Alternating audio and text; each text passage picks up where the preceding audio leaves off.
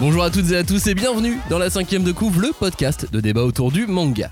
Du débat cette semaine, il ne va pas y en avoir tant que ça, puisque nous sommes en goguette sur le festival Japan Expo qui avait lieu du 13 au 16 juillet. Tsukasa Ojo en était l'invité d'honneur. Les visiteurs pouvaient le voir en conférence, découvrir une exposition qui lui était consacrée ou même acheter des reproductions de ses planches. Mais nous, de notre côté, on a décidé de vous faire participer à une autre phase du festival et de vous proposer des rencontres tantôt sérieuses, tantôt amusantes dans une émission qu'on a appelée Japan Expo mieux que si vous y étiez. Alors évidemment, rien ne remplace une journée avec euh, ses amis ou sa famille sur un événement comme ça, mais vous allez voir qu'on vous a réservé quelques surprises. Ainsi, pendant plus d'une heure, nous allons notamment découvrir ce que fait un éditeur de manga dans les salles de réunion de l'événement avec Vladimir Labert. On va parler de muscles avec le manga hype du salon Power Antoinette. L'illustre mangaka Suehiro Maruo glissera un mot ou deux à notre micro. On ira voir aussi ce qu'il se passe à la fermeture des portes quand il n'y a plus personne et plus un bruit dans le festival. Et dans un instant, on vous partage un petit déjeuner avec deux éditeurs du célèbre magazine japonais Afternoon, dans lequel on trouve les prépublications de mangas comme Vinland Saga, L'Atelier des Sorciers, Journeys Beyond Heaven ou Darwin's Incident un super moment, vous allez voir ça. Ah, et, une dernière chose aussi, on, vous a rencontré, vous, auditeurs de la cinquième de couve, et on a décidé de vous faire intervenir dans l'émission pour, bah, pour parler de manga, bien évidemment. Euh, cette émission étant entièrement enregistrée dans des lieux très bruyants, avec des gens qui font des karaokés géants à côté de nous, etc. Euh, vous aurez euh, évidemment beaucoup de vie autour de nous, mais bon, c'est aussi ça l'esprit de Japan Expo, et puis c'est qu'une fois par an. Prenez donc alors une bouteille d'eau, des bonnes chaussures, un éventail et votre to-do list, car c'est parti pour la cinquième de couve. Générique. On ne pousse pas, s'il vous plaît. On ne pousse pas, c'est inutile. Le public n'est pas autorisé à assister aux épreuves éliminatoires. Moi, je crois que je pourrais être un très bon ninja. À quoi vous jouez? L'heure est grave, c'est pas le moment de faire les guignols Mais on n'a rien d'autre à faire, on peut pas sortir. On va leur faire notre attaque secrète. L'attaque de la Tour Eiffel, ils vont rien comprendre. Et il faudra aussi parler des dessins animés, notamment des dessins animés japonais qui sont exécrables, quoi, qui sont terribles. Oh, les bâtards. Oh, this you crazy mother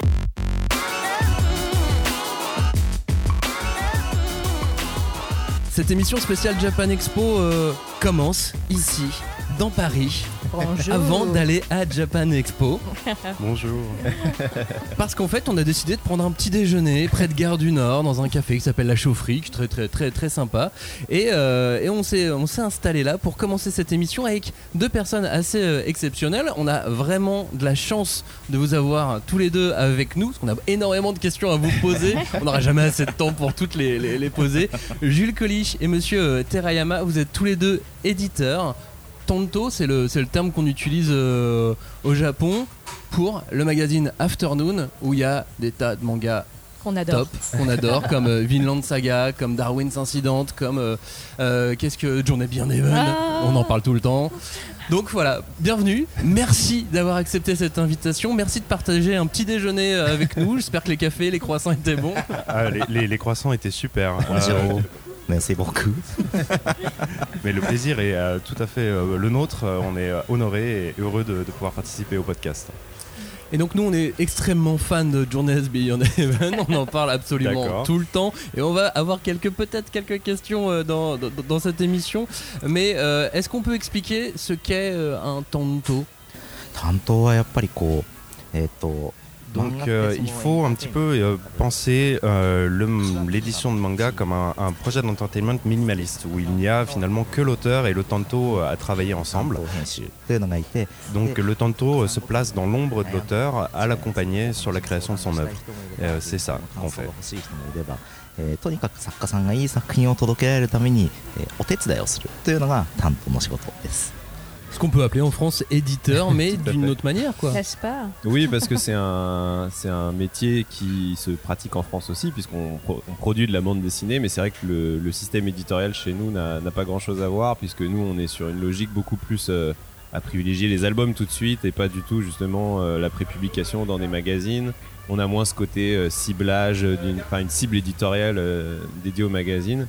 Et je pense qu'effectivement aussi chez nous en France, l'accompagnement n'est pas le même, dans le sens où aussi un éditeur en France en général suit plus de projets euh, en termes de volume, mais pour euh, comment dire euh, enfin plus de projets euh, numériquement, mais en termes de volume, ça représente pas forcément euh, autant de travail que vous qui suivez moins de séries, mais qui en fait euh, travaillez sur un rythme beaucoup plus soutenu. Et en plus, en France, les éditeurs, ils ont un petit remerciement à la fin, alors que dans le manga, ils ont des cases à la fin où on vous met en scène. oui, c'est vrai. Si on a de la chance, hein. on n'est pas, pas, tous logés à la même enseigne. Et donc, euh, une grande différence, c'est ce que tu soulignais, Robin, c'est que effectivement, comme on n'a pas en France le système de, de sérialisation, euh, a- les questions ne se posent pas de la même façon qu'au Japon. Euh, au Japon, finalement, le- l'auteur est en permanence en train de se poser la question de comment est-ce qu'il va continuer son histoire. Euh, il le fait sur des rythmes courts et du coup, il a besoin d'un accompagnement proche de son éditeur pour pouvoir résoudre ces questions au fur et à mesure qu'elles apparaissent dans le projet. Donc c'est sans doute une des choses qui fait cette différence, d'autant plus que ben, dans le fonctionnement des entreprises japonaises, euh, on peut facilement être déplacé et c'est aussi ce qui fait euh, une différence notable, c'est que ben, on n'est pas euh, forcément jusqu'au bout de la série qui peut avoir une vie assez longue. Euh, le responsable éditorial de, voilà, de ce qu'on a commencé nécessairement. Et donc ça effectivement c'est quelque chose qui est assez différent par rapport à la France Et pour l'illustrer, est-ce que tu peux juste ne- nous dire justement, toi, sur quelle série tu, tu travailles et à quel moment t'es arrivé dessus, par exemple? Parce qu'il y en a une extrêmement connue en plus. Oui, alors euh, j'ai eu beaucoup de chance. Je suis sur euh, Vinland Saga, donc pour euh, commencer par la plus grosse.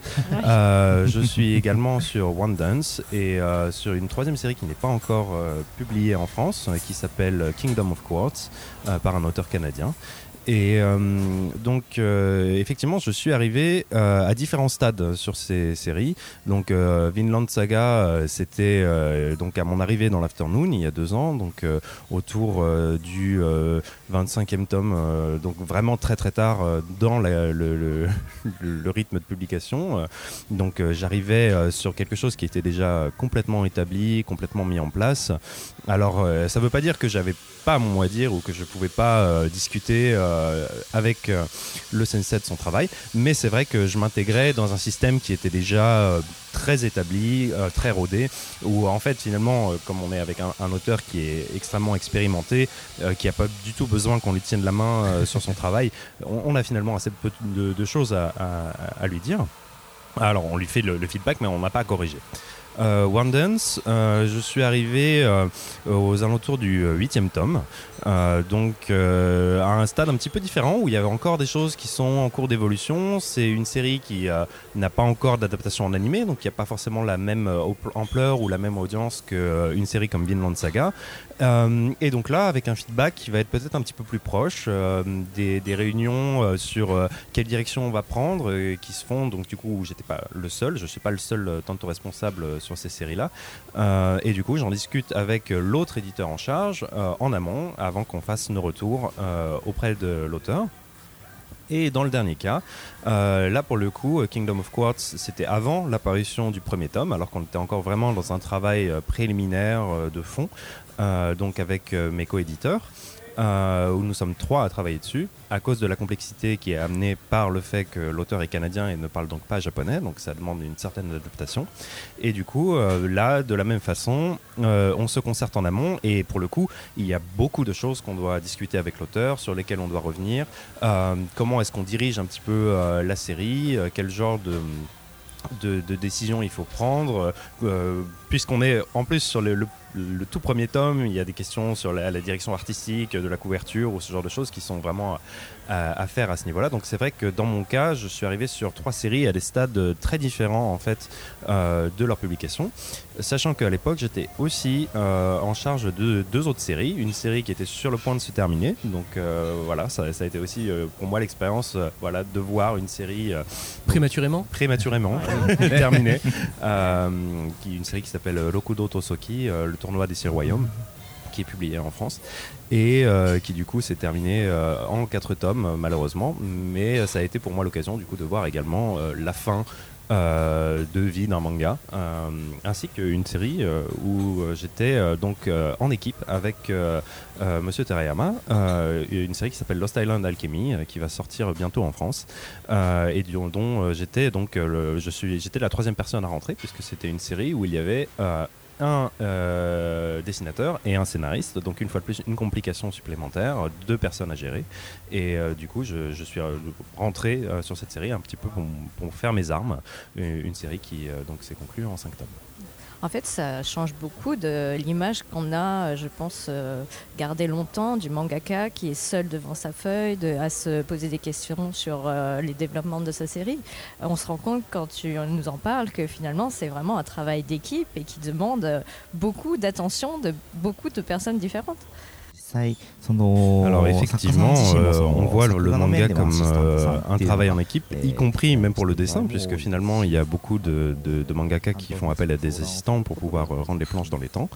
Et au-delà de ça, par exemple, même un, auteur comme Ishiguro Sensei de Journey Beyond Heaven, euh, qui n'apprécie pas forcément de discuter euh, en amont beaucoup sur euh, comment est-ce qu'il va diriger l'histoire. Il y a quelque chose auquel il est très très attentif. C'est une fois que le storyboard est réalisé, est-ce que ce qu'il veut faire passer passe correctement? Et donc ça, il va faire vraiment appel à, l'éditeur, donc en l'occurrence Monsieur Terayama, pour lui, faire ce retour. Et pour s'assurer qu'en fait la série prend bien la direction qu'il attend qu'elle prenne. Et de cette façon, même s'il n'a pas forcément les mêmes besoins ou les mêmes demandes, il fait quand même appel euh, au soutien de son éditeur. Et vous, vous impulsez aussi euh, à la création des mangas euh, le, le genre, le style, le sous-genre dans lequel euh, part euh, l'auteur? Je vais prendre l'exemple de, de Monsieur Ishiguro sur euh, Journey Beyond Heaven. Il avait fait surtout de l'humour avant. Mhm, mhm. Et là, le voir partir sur un truc de science-fiction, post-apo, comme ça, avec du fantastique, c'était pas forcément quelque chose où on attendait cet auteur-là à cette place-là, non えっと天国大魔教については石黒さんがもともと書きたいと思っていたものを書いて Donc, euh, Et en il fait, donne ça, euh, et- Ishiguro Sensei voulait euh, faire cette histoire, donc ça venait de lui. Euh, toutefois, euh, pour parler un petit peu de ce qui s'est passé en coulisses, euh, à la fin de sa série précédente, il a reçu euh, de nombreuses sollicitations euh, de différents, édi- différents magazines. Et euh, finalement, il, comme il a choisi l'Afternoon, il a un petit peu calibré euh, son œuvre en fonction du public euh, de l'Afternoon. Et donc, même s'il y a toujours une touche d'humour en fait dans Journey Beyond Heaven, il a un petit peu donc choisi la direction en fonction du public du magazine. Et donc, c'est comme ça hein, que le ton de la série s'est dessiné.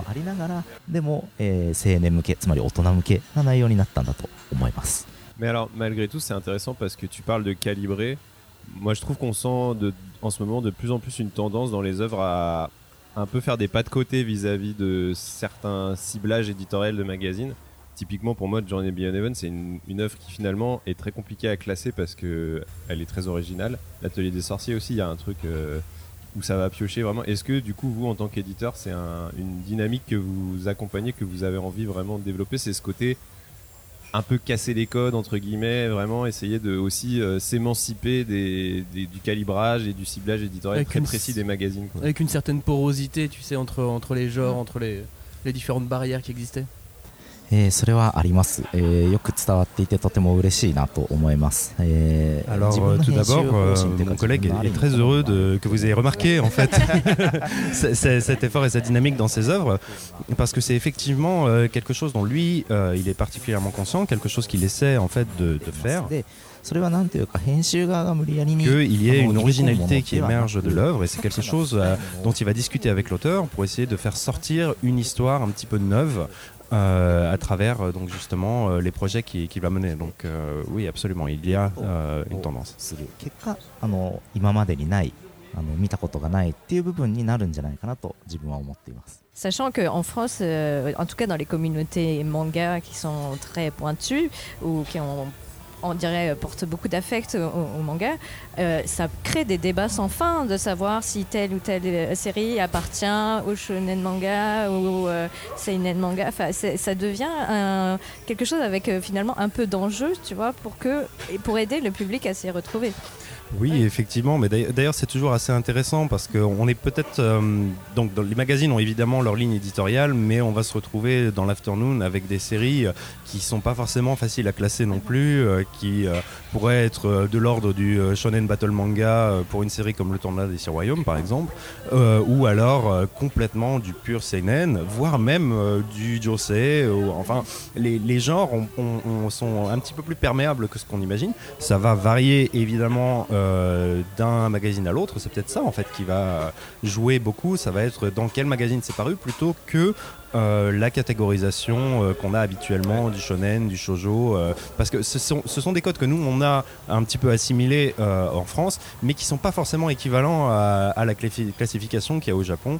C'est ça, coup, et quand on discute avec des, des Français qui vivent au Japon, qui, qui, qui, qui sont au Japon depuis très longtemps, quand on parle de manga, ils vont très peu utiliser le terme de, les, les termes qu'on utilise en France dans, dans les librairies pour classifier. Ils vont faire Ah non, mais alors ça, c'est un afternoon. Ouais. Ça, ça, se voit. C'est le label Afternoon. oui, bah, on essaie, on essaie d'avoir un, un, un, une Afternoon Touch. C'est important. Ça, on est. Mm.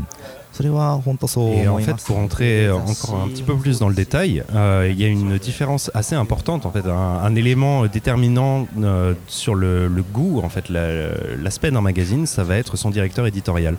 Euh, il va y avoir des générations dans les magazines, euh, et ces générations sont euh, un petit peu dictées par le, le directeur éditorial qui a finalement euh, un droit assez important sur la sélection des titres, sur la sélection des auteurs. Et en fait, un, un magazine va suivre un petit peu euh, comme ça, de génération en génération, la patte euh, de son directeur éditorial. Et c'est ça, en fait, qui va contribuer à la classification ou à, euh, on va dire, l'ambiance euh, qui règne dans un magazine.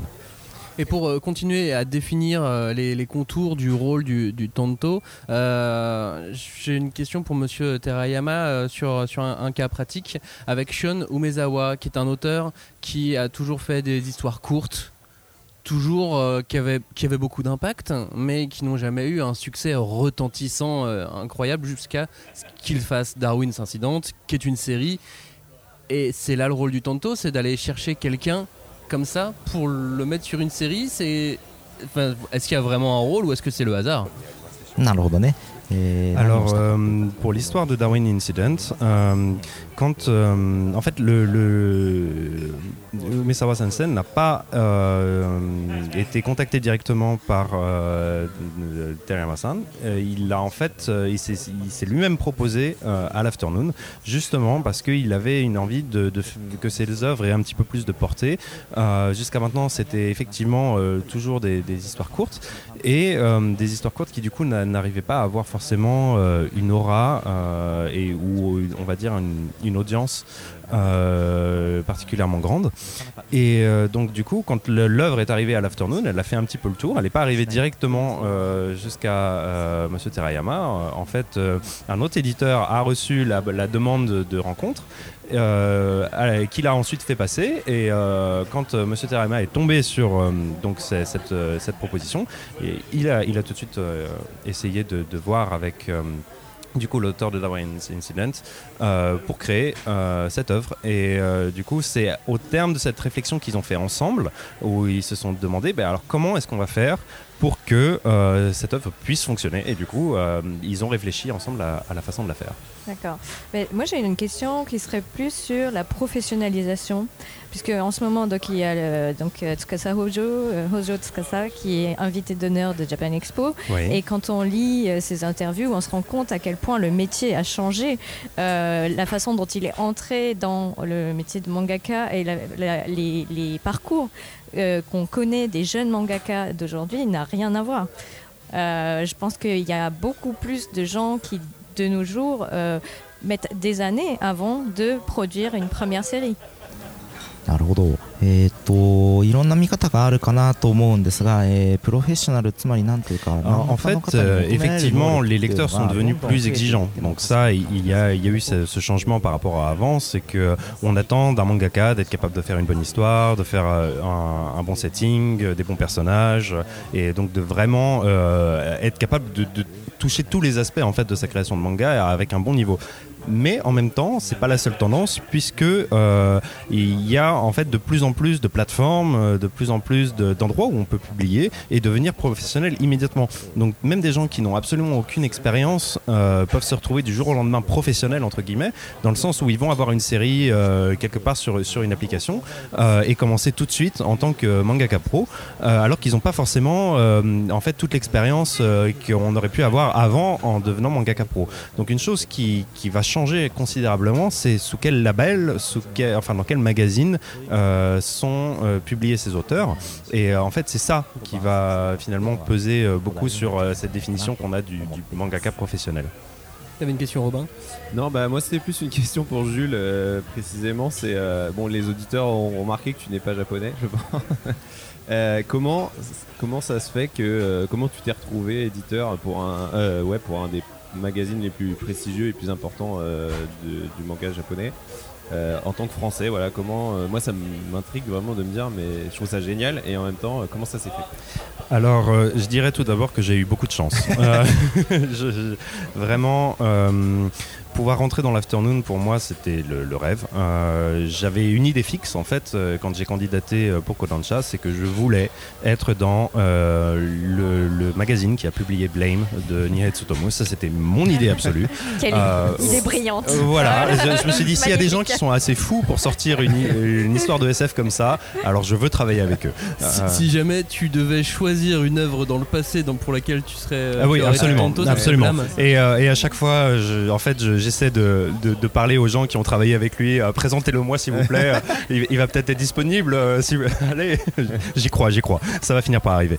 Euh, donc voilà, je voulais absolument rentrer dans l'afternoon en particulier. J'ai eu de la chance parce qu'en fait, c'est euh, pas forcément évident euh, quand on rentre dans Kodansha d'être affecté tout de suite là où on veut. Euh, le cas par exemple de mon collègue Monsieur Terayama qui voulait faire du manga mais qui s'est retrouvé tout d'abord dans la, presse hebdomadaire qui n'était donc pas pour le manga. Mais dans mon cas, voilà, j'ai eu cette chance. Et comment est-ce que je suis arrivé là? C'est en fait un parcours qui à mon avis est, est pas forcément celui qu'on attend. À la base, j'étais intéressé par les sciences, donc j'ai fait des études en physique. Euh, mais en, cours de route, mon idée fixe, ça avait été de euh, partir au Japon pour faire des sciences, parce que euh, la robotique au Japon, parce que le spatial au Japon, en fait, il y avait beaucoup de choses qui m'attiraient déjà dans le Japon. Et au cours de, de mon parcours, j'ai un petit peu changé mon fusil d'épaule. Je me suis dit d'abord on va commencer par le japonais et ensuite on fera des sciences. Et finalement, j'ai appris le japonais. Je suis parti très vite au Japon en échange parce que je voulais en fait me confronter un petit peu à la réalité du pays. Et tout de suite, euh, j'étais absolument séduit. Euh, C'est vrai que euh, en vivant une année à Nagoya et ensuite une seconde année à Tokyo, euh, ça a été euh, vraiment une révélation pour moi. Et je me suis dit, ouais, il faut que je, je travaille là-bas, il faut que je vive là-bas. Et donc, à la fin de mon année de master, euh, j'ai candidaté pour certaines entreprises. Donc, il y avait encore des entreprises en lien avec les sciences. mais j'avais candidaté aussi chez Kodansha avec cette idée, ah ben oui, ce serait quand même formidable. Mais j'y croyais pas du tout. hein. Je, je me disais, quelqu'un qui n'est pas bilingue japonais, comment est-ce qu'il peut imaginer rentrer dans une boîte euh, où, où, en fait la lecture euh, va être euh, l'essentiel de, de- de mon travail et puis des échanges un peu sensibles puisque en fait il faut une grande diplomatie pour être éditeur. Et, et tout ça en fait dans une langue qui n'est pas la mienne.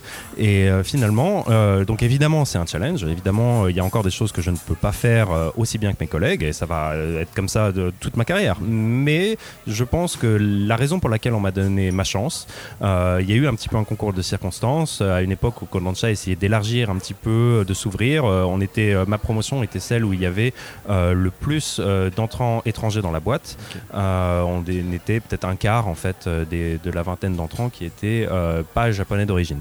Euh, donc je suis le premier occidental dans la boîte. Mais la particularité, ça a été vraiment que je suis arrivé à un moment où il y avait euh, cette volonté euh, d'ouvrir un petit peu l'entreprise euh, dont j'ai pu bénéficier.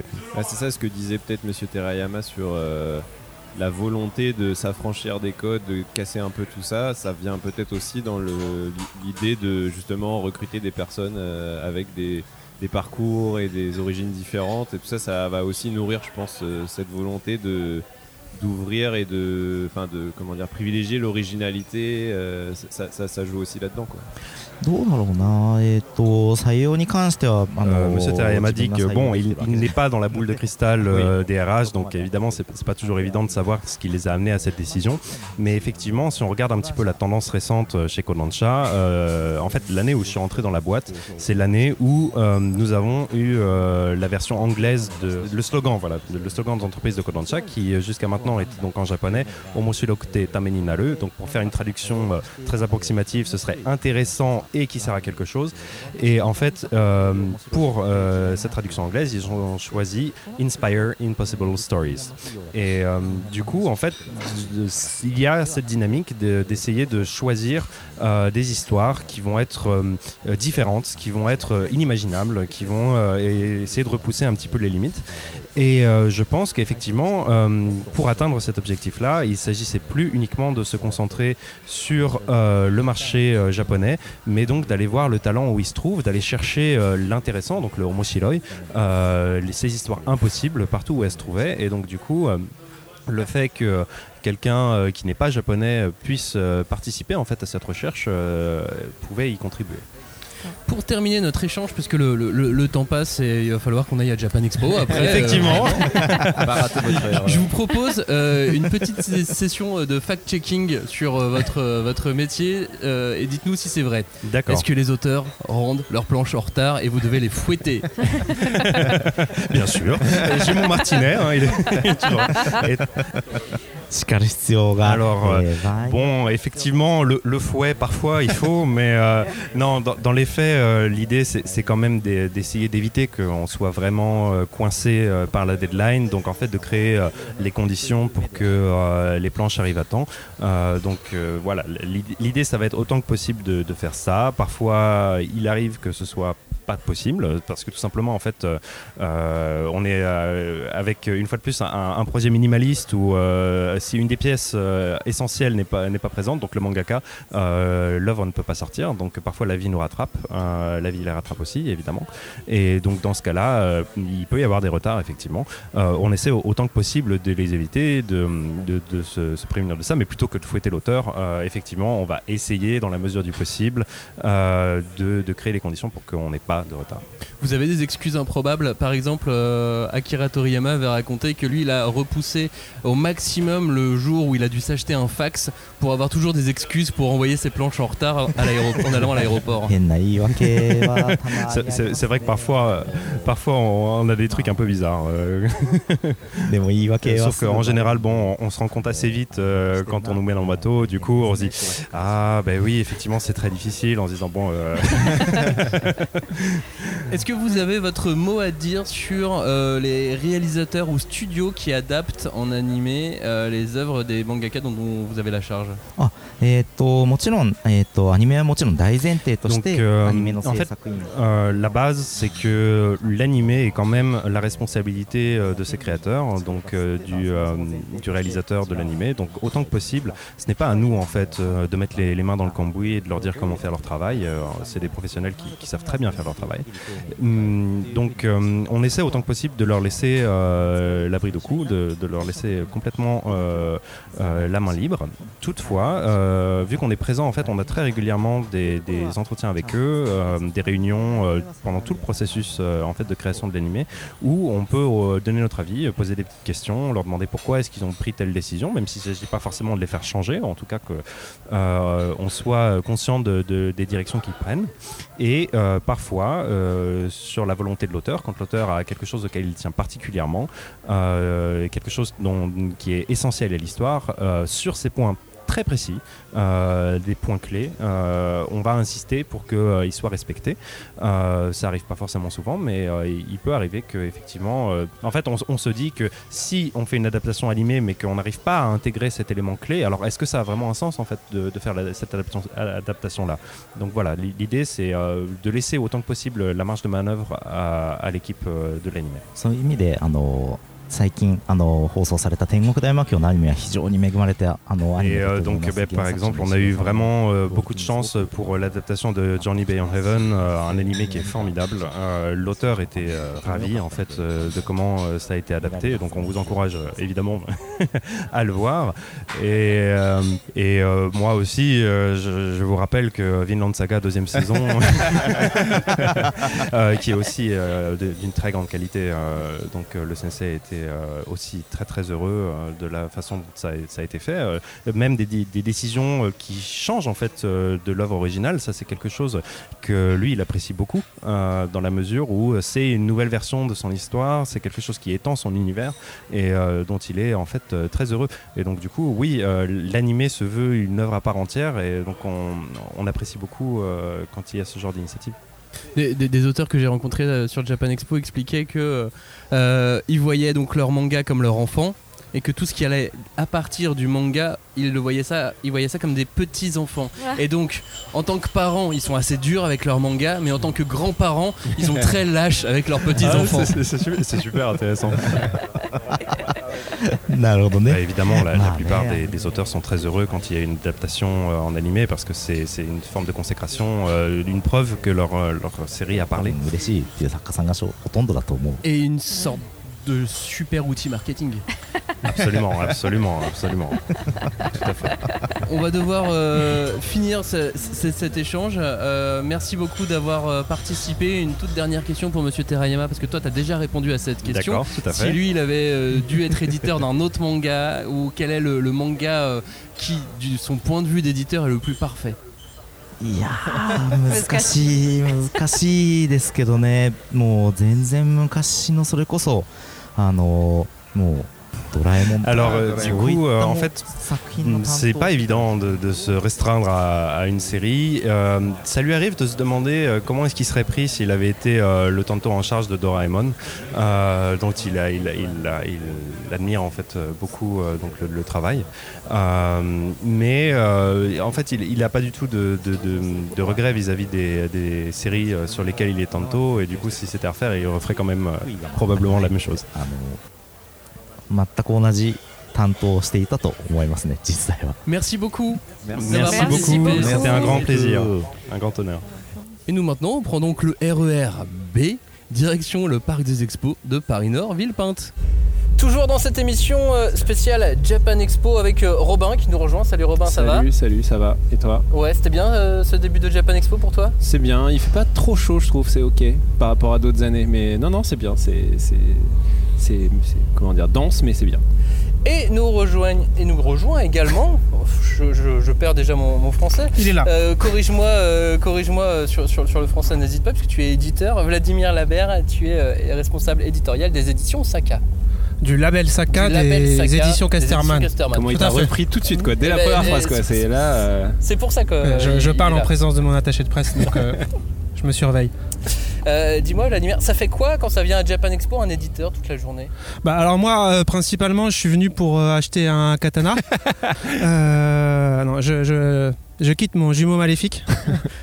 Je laisse partir. Japan Expo premier jour 2023. Euh, on est ravis parce que enfin tous les éditeurs japonais ou presque ceux qui venaient avant le Covid sont de retour. Donc il y a un espèce de, de retour à la Normal, quoi. Enfin. normal un peu. Bon, Japan Expo n'est jamais vraiment normal, mais, euh, mais ça fait du, du bien de d'avoir, euh, blague à part, ce- ce- de retrouver ce rendez-vous euh, qui, pour les éditeurs, rythme l'année au même titre que d'autres euh, événements que sont euh, la foire du livre de Francfort ou, ou Angoulême ou des voyages qu'on peut faire au Japon. C'était devenu avec les années, pour la partie business, Japan Expo, un rendez-vous assez incontournable qui venait rythmer l'année éditoriale. Et là, j'ai l'impression que c'est la première année, peut-être que d'autres auront un autre sentiment, mais en tout cas pour moi, j'ai l'impression qu'on retrouve ça, ce, rendez-vous qui est très stimulant euh, parce que c'est le moment où euh, on retrouve les éditeurs euh, avec lesquels on échange par mail, par téléphone au fil de l'année, mais là on, est autour d'une table, on parle des dossiers en cours, des dossiers à venir, on voit de nouvelles choses qui pour certaines peuvent nous mettre des étoiles dans les yeux. Donc oui, très positif. Est-ce qu'on se rend pas compte à quel point c'est important Japan Expo dans, dans ce cadre-là? On se dit que c'est important par rapport au grand public, mais on voit pas toute l'arrière-salle business, quoi. Voilà, il y a un, comme dans beaucoup d'événements, en fait, il y a, y a des, pas, c'est pas des coulisses, mais il y a un côté business, donc qui est on va dire, réservé euh, aux professionnels euh, de l'édition, pas seulement de l'édition, mais on va dire aux professionnels de, la pop culture japonaise. Beaucoup de choses euh, se font.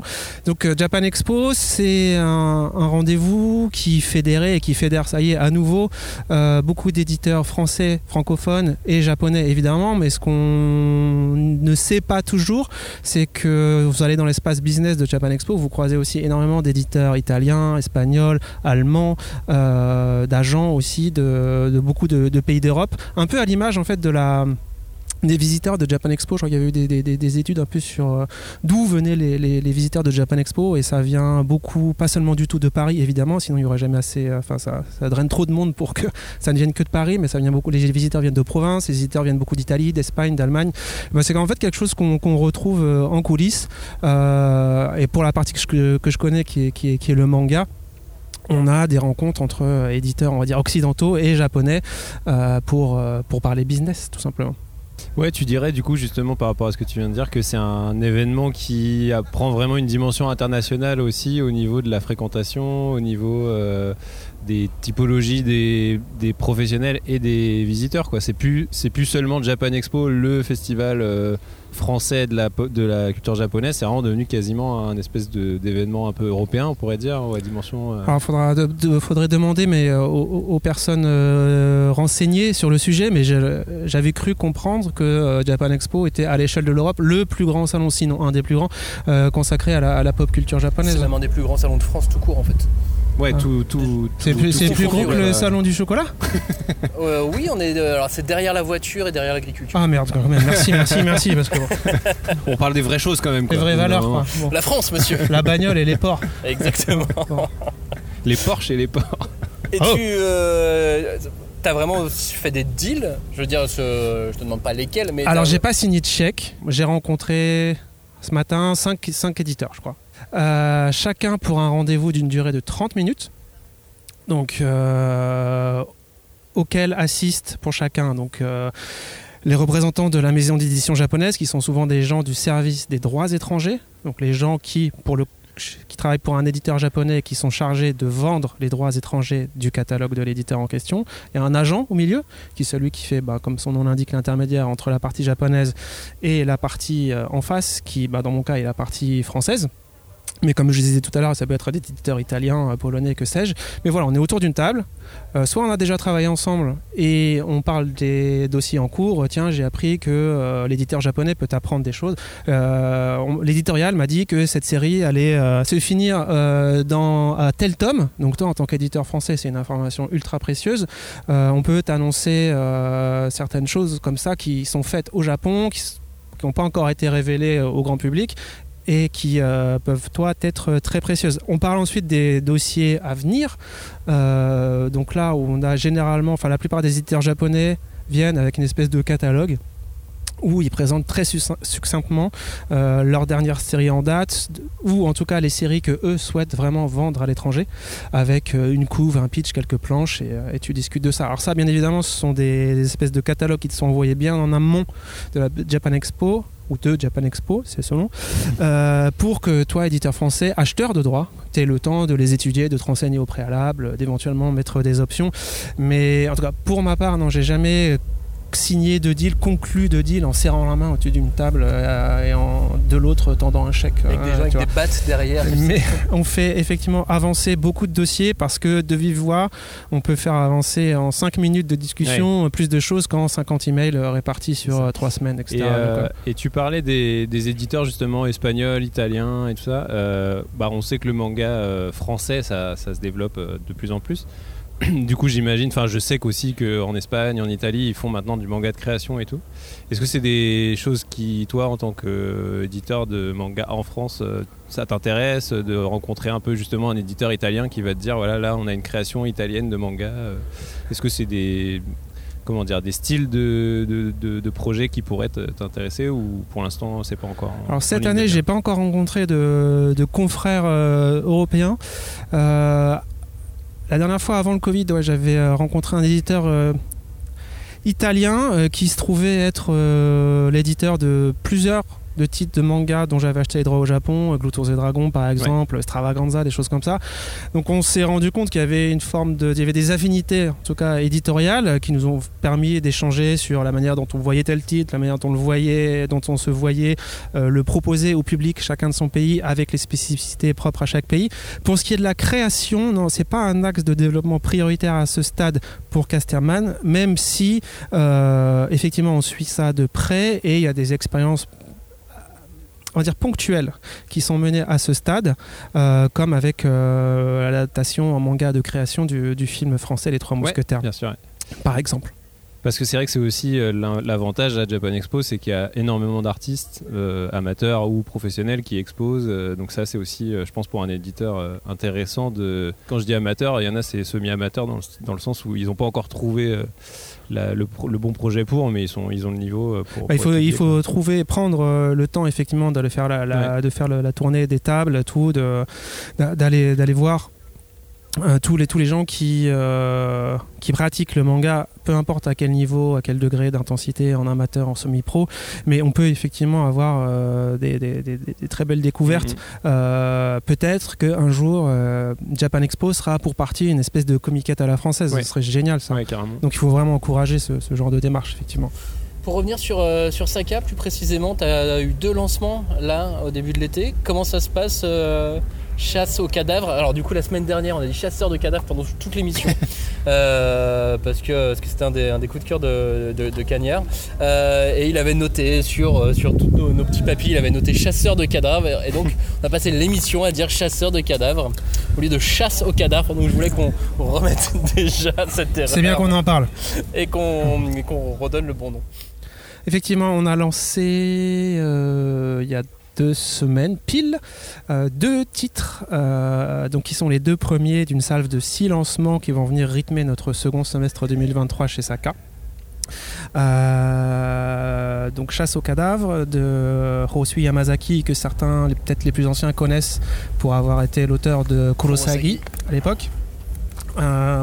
Et second lancement donc de cette, cette fin juin, euh, un titre qui s'appelle Great Trailers, d'un auteur qui s'appelle Akira Miyagawa, euh, qui euh, propose une SF post-apo un peu dans les canons, mais réactualisé, revisité de la, des grands noms de la SF des années 90. Et j'ai pas peur de, de name dropper euh, Masamune Shiro ou Katsuhiro Otomo, parce qu'on a vraiment quelqu'un qui inscrit euh, sa virtuosité graphique dans le sillon de ces quelques illustres euh, prédécesseurs-là.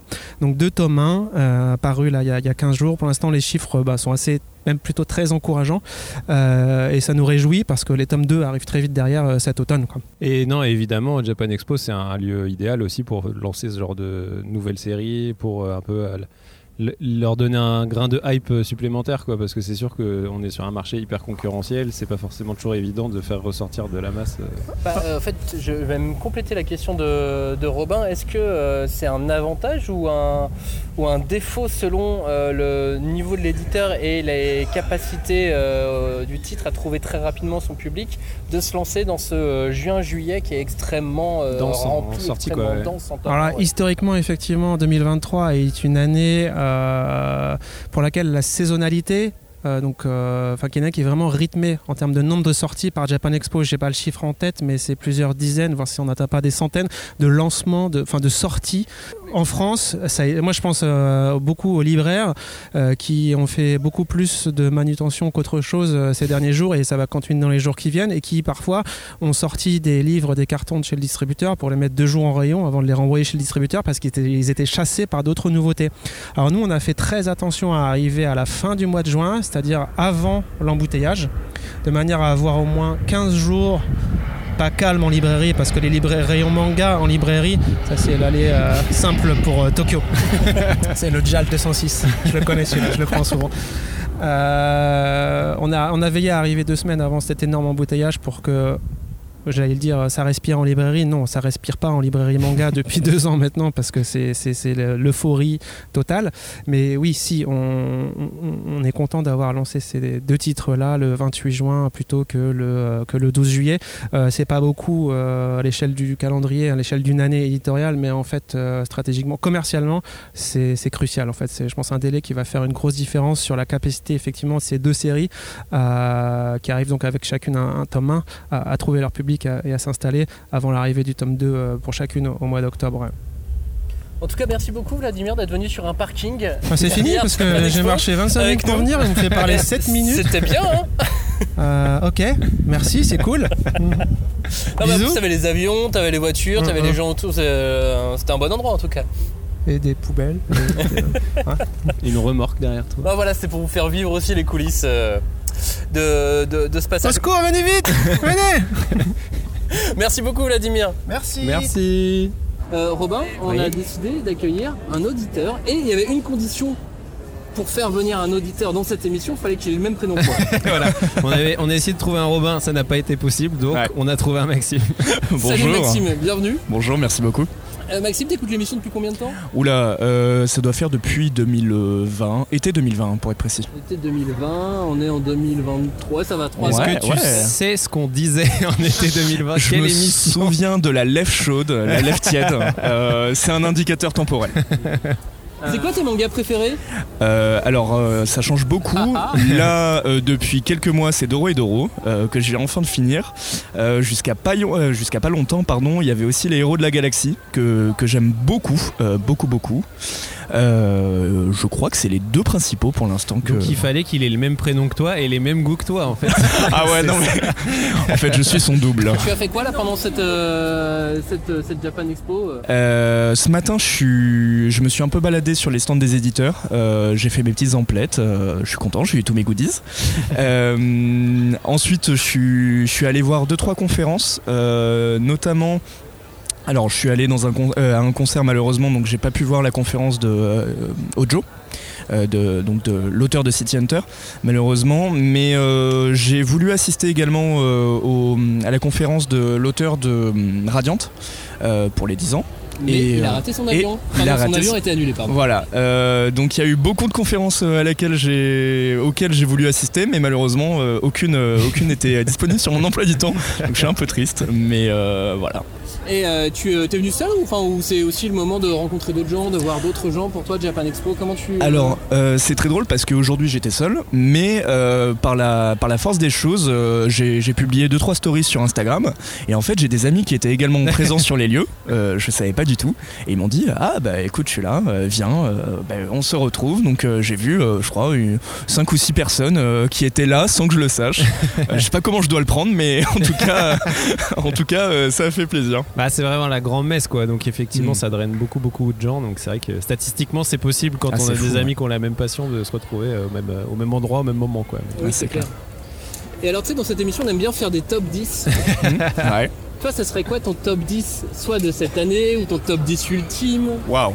Euh, mon top 10 de cette année. Imagine, tu dois, dans ta bibliothèque, tu dois virer et garder que 10 séries.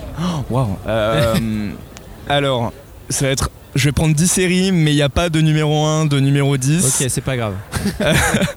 je sais que euh, je vais prendre Pandora Hearts parce que c'est un des premiers mangas avec, euh, avec lequel j'ai commencé euh, euh, le monde des mangas, que j'ai beaucoup aimé, de Jun Mochizuki, euh, Doro et Doro bien sûr, les héros de la galaxie.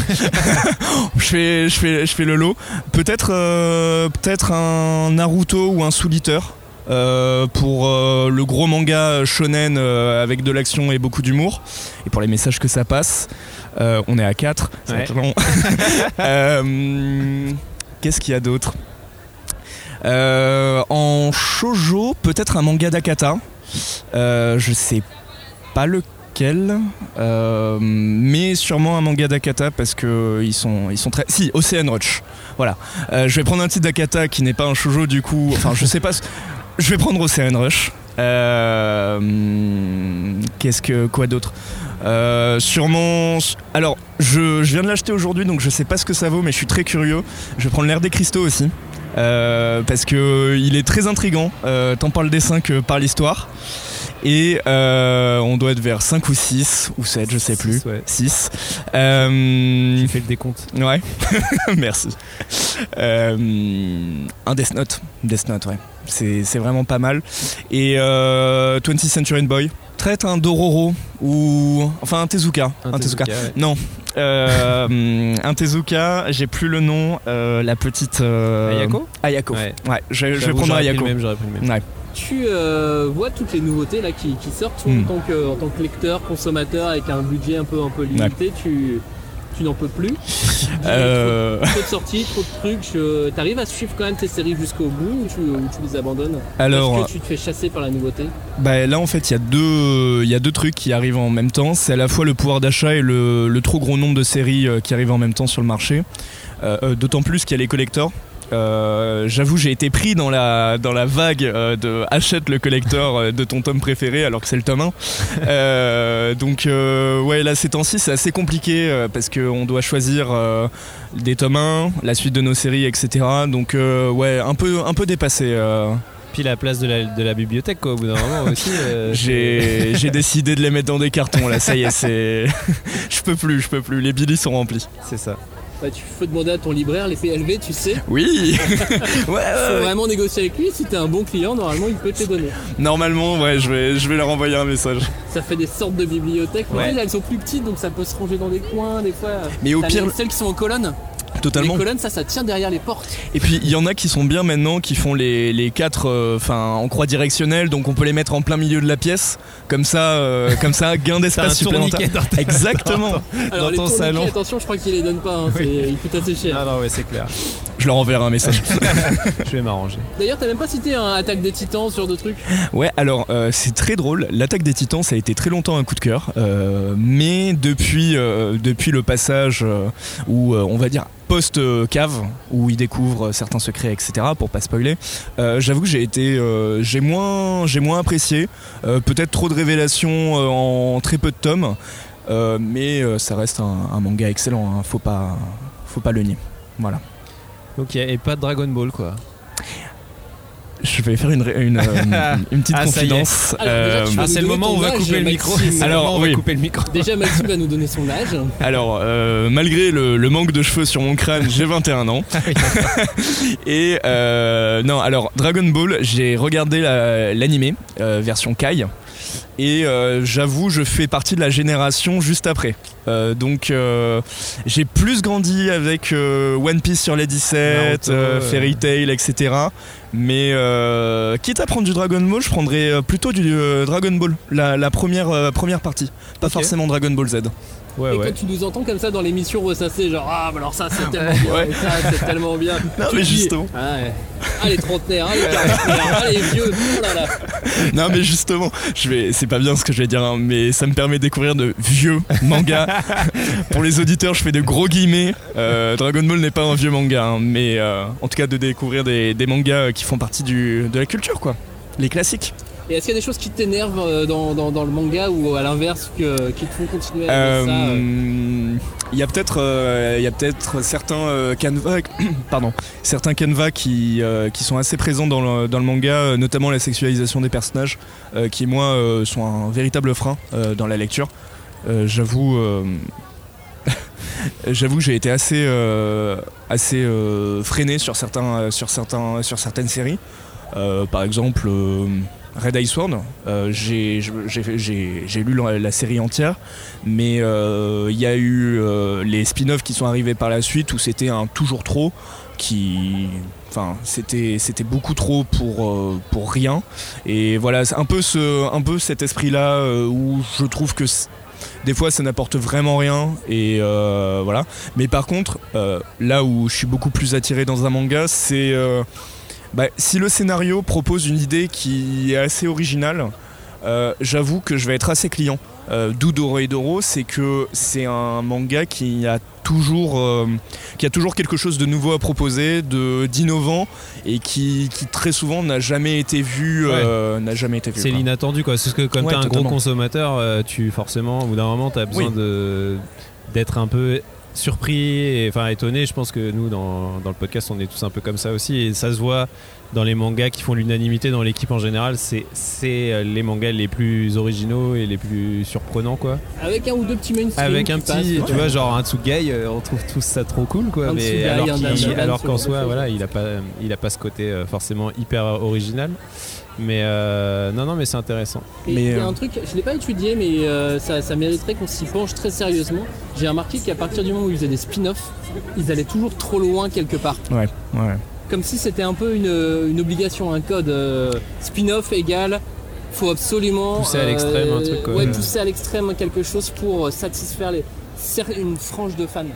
Ouais. Et du coup, cette, cette question de la- de l'hypersexualisation qui te dérange, tu dirais que euh, c'est un truc qui se qui s'arrange euh, avec les nouvelles séries qui sortent ou, euh, ou, ou au contraire tu te dis putain mais en fait euh, vraiment on a l'impression qu'ils ils, sont pas connectés avec l'époque actuelle quoi. Alors, vu que, vu que je suis un homme, je suis pas forcément le plus à même de dire oui ou non. Je pense que c'est surtout. Enfin. en gros, de mon point de vue, je, je pense que oui, il y a un bond en avant, notamment par la mise en avant d'autrices. Euh, c'est vrai que pendant très longtemps on avait Arakawa comme référence, tu as Ashida pour, euh, pour rester sur Doro et Doro. Là on a, on a quand même un- une nouvelle vague d'auteurs et d'autrices euh, qui vont avec, ce qui permet un regard nouveau, notamment sur l'écriture des personnages, sur le, la, la physionomie des personnages, sur leur interprétation, etc. Donc de mon point de vue, je dirais oui. Ça Euh, s'améliore quand même. ouais. après, euh, je, je- je pense que c'est vraiment un sujet euh, qui mérite d'être abordé et ouais, non, vraiment. Merci beaucoup. Bah, merci à vous. Euh, merci d'être, euh, d'être- d'avoir participé à cette émission. Je pense que tu es le premier auditeur Ah bah, euh, à vraiment participer passé au micro. comme ça. euh, bah, bonjour aux prochains et prochaines. euh. merci beaucoup en tout cas. Merci à toi et puis nous on continue euh, cette émission. Elle sera plus avec toi, euh, Eh bah oui. Robin. C'est ça. laisser, Les- toutes les meilleures choses ont une place, fin. euh, à euh, Julie. Merci Robin. Merci, Merci. Maxime. et Merci à vous de deux. suite. Salut. Salut. Et maintenant Julie, je te propose de faire un truc. Est-ce que tu veux faire de l'exercice à Japan Expo On est obligé. Tu sais, genre euh, des, des, des pompes, euh, Non mais attends, il des fait, tout de tractions. suite, il fait trop chaud là. Qu'est-ce que tu me parles de faire des tractions? Non mais en fait il y a un manga avec Marie-Antoinette qui fait du développé couché. Power Antoinette? Power Antoinette. Et alors Ah. je te propose qu'on aille préparer euh, des trucs protéinés avec l'équipe de Doki Doki qui sort le manga. Ah bah on y oui. va Allez, c'est parti. On y va. Ni une ni deux, on est arrivé. Ça c'est la magie euh, des, des podcasts, tu sais. Hop, tu, tu fais une coupe au montage et euh, on Et arrive voilà, très vite aux tu côtés traverses de... le hall 5. Vous téléportez, c'est tout. Aux côtés de Fabrice. Salut Fabrice, comment ça va? Ça va, ça va, et vous Bah très bien, très bien. Alors parle bien dans le micro le plus proche comme ça. possible, comme ça. Mhm. Alors Fabrice, tu tu t'occupes de quoi pour Doki Doki? Euh, Je suis le petit gars des internets. Oh. euh, pour- C'est toi Oui, qui je suis parles le- aux gens sur les internets. Exactement, non, euh, chez Et Doki pour Doki. tout le groupe euh, Bambou, Pour tout le groupe au, Bambou. sens, au sens large C'est ça. Et en fait, euh, chez Doki Doki, c'est Marie qui est assistante édito qui s'occupe euh, justement de répondre aux gens sur, euh, sur Twitter et autres. Et moi, je m'occupe de, euh, de mettre en place des petites opérations qui embêtent justement Marie parce que euh, bah, des gens viennent lui, lui parler. derrière. Voilà. Et alors du coup, tu as fait une, une opération autour de, de Power Antoinette Mhm. et tu as notamment envoyé à la presse, Qu'est-ce que c'est que cet aux objet journalistes, aux influenceurs, aux trucs comme ça, enfin je dis toi mais avec toute l'équipe, hein, Yeah. une gourde Power Antoinette pour préparer des boissons protéinées Exactement. avec une petite serviette pour s'essuyer. Alors très pratique à Japan Expo parce que du coup il fait, oui. il fait une chaleur. c'est- Là on est samedi hein, pour tout vous dire euh, au moment où on enregistre cette partie là. Il fait très, très il lourd. Fait super lourd alors qu'il fait un temps tout pourri dehors en Ouais. plus. Il pleut et tout mais nous à l'intérieur C'est la on est chaleur comme si... humaine, Ouais, c'est ça exactement. C'est la Mais- chaleur de l'amitié. Exactement. Mais en fait, moi, je trouve que c'est génial comme idée. Et en plus, tu te dis, ah, tu vas attaquer Japan Expo, tu auras une gourde pleine de d'énergie, de boissons protéinées.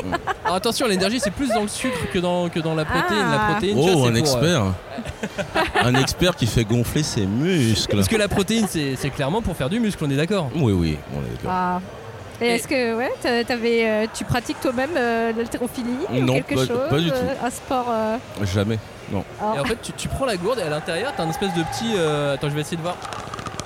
T'as un truc et ensuite tu mets ta poudre, tu mets ton eau, Mhm. Et ça, tchic, tchic. tu fermes ta gourde C'est ça. et ensuite. Et là, t'as une boisson. Et alors là, je suis, je, peux- je suis prêt à attaquer Japan Expo et à faire du développé couché le lendemain ou faut quand même que je lise le manga? Euh, il vaudrait mieux lire le manga parce que Antoine. Excuse-moi, une blessure est si vite arrivée. Alors qu'Antoinette explique comment, euh, comment développer euh, sa masse musculaire, comment poser aussi? Parce que pour Antoinette, c'est beaucoup de, de posing.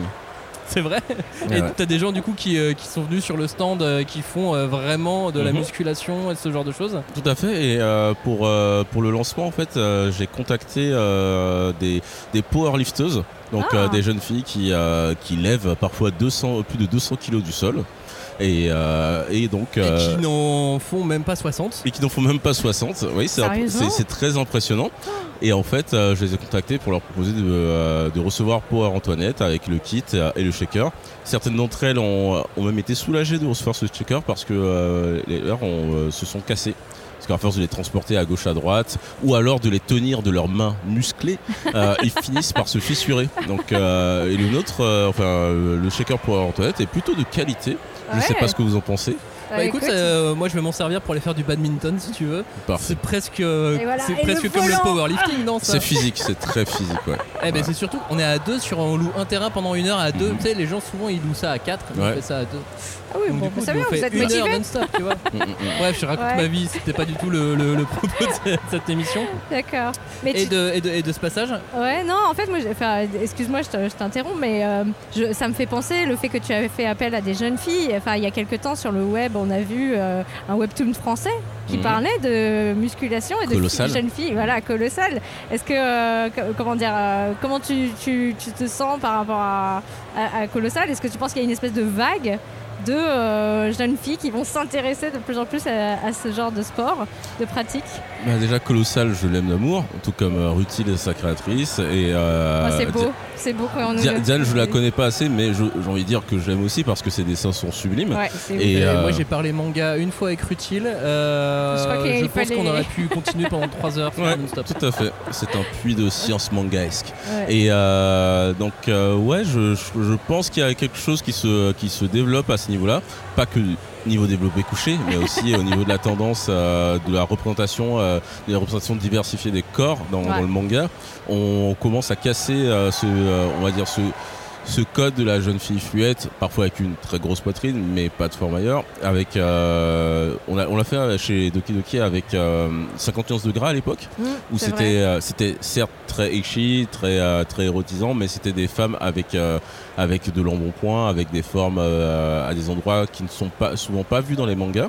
Et, puis le manga de boxe, c'est des- la Sao- romance. Sao Tome. Ah, ça, c'était trop cool. Sao Tome avec euh, cette jeune fille avec un six-pack monumental et qui met des grosses mandales.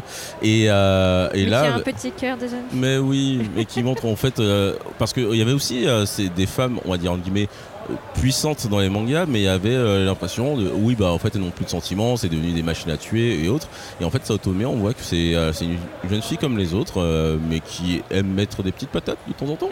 voilà, un tout, euh, tout bien, tout honneur, Mais petite ouais. patate. Mais au Japon, il y a un vrai.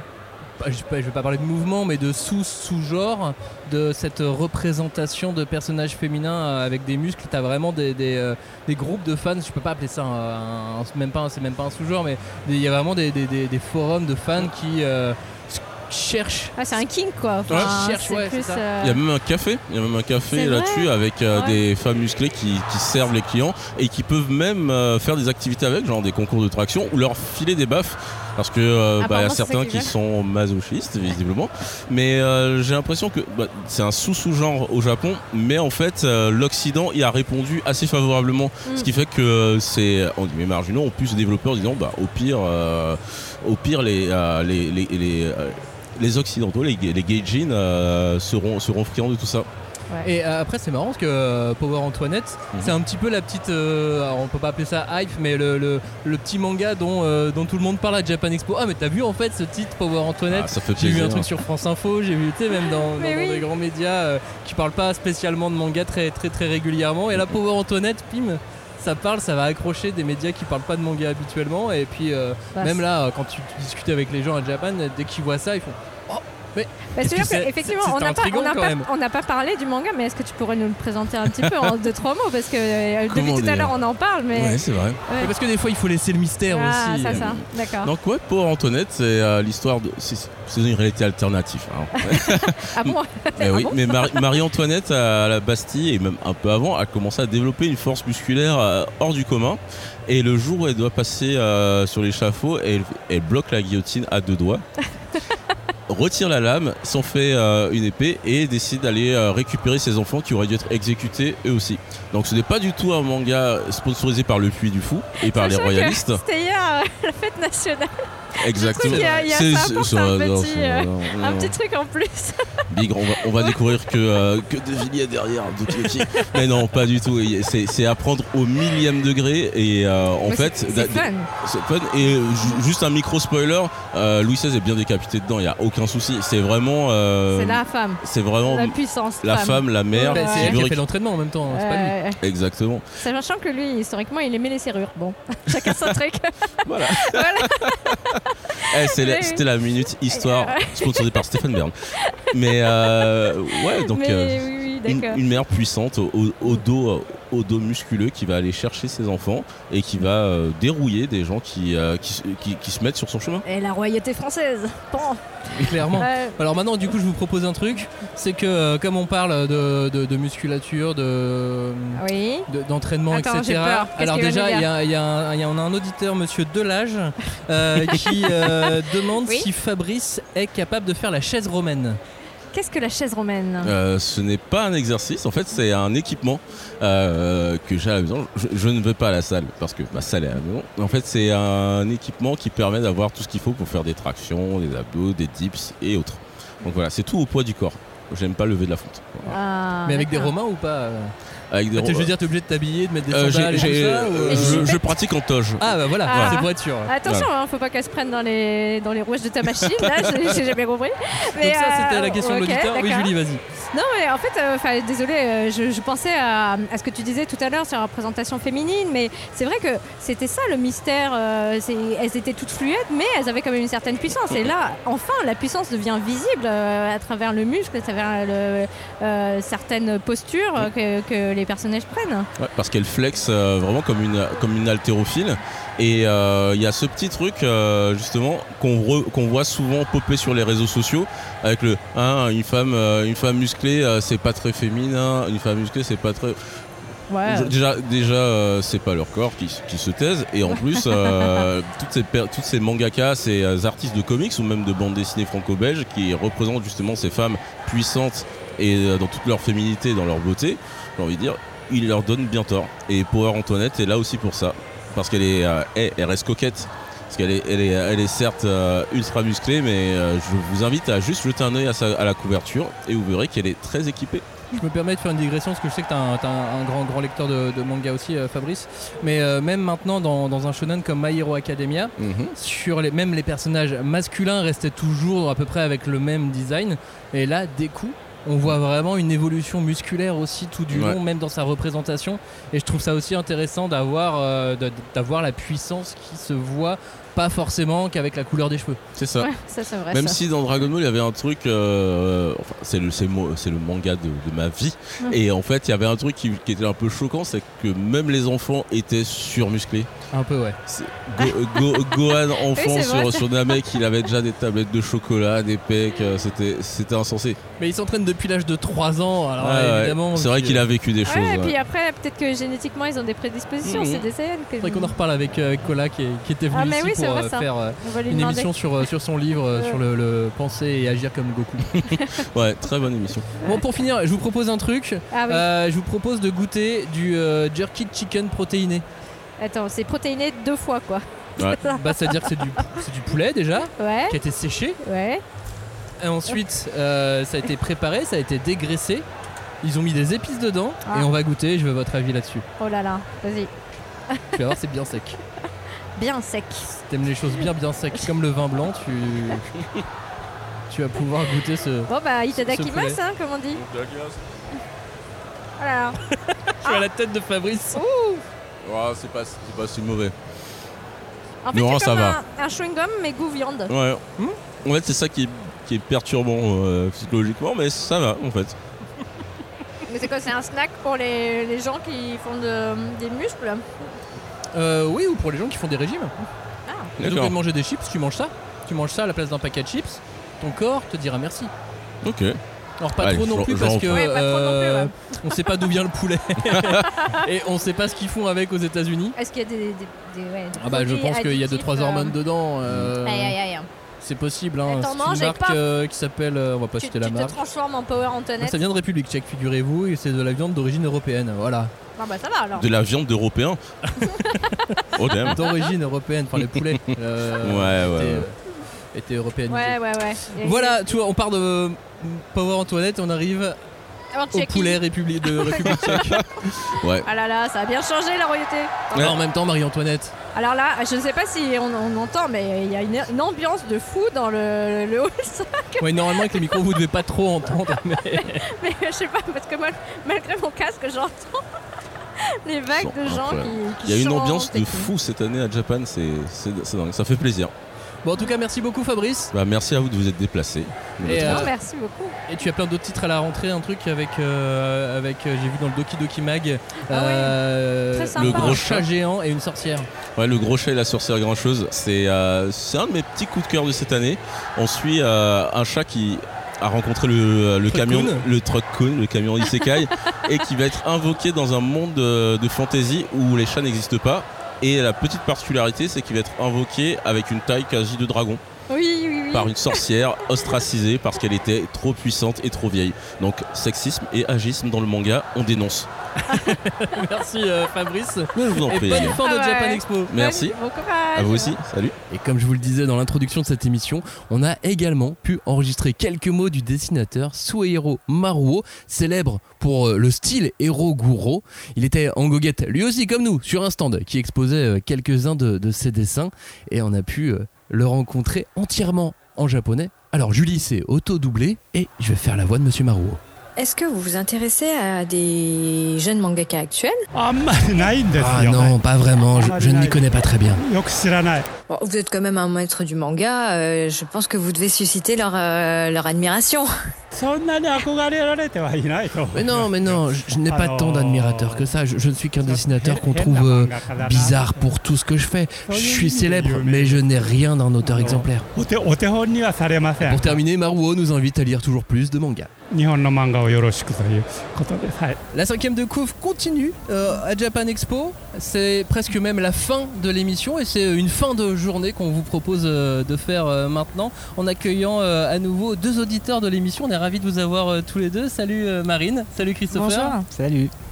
Merci de participer. Bah, merci à vous. Merci à vous. hein. Vous nous écoutez depuis combien de temps en vrai Ça fait deux. Non, Moi, ça doit faire 3-4 ans. 3-4 ans pour toi, moi 2 ans. C'est lui qui m'a qui m'a poussé à vous écouter et. C'est trop bien. trop Ouais.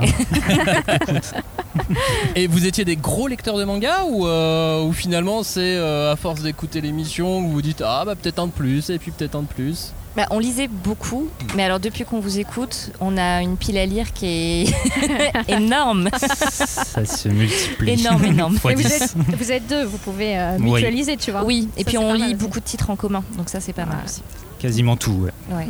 Pour, Vous faites des soirées débrief après ou euh, En fait, je, quand il y en a un qui lit, on pousse l'autre à très très vite lire le, le titre pour pouvoir en débattre le plus rapidement possible.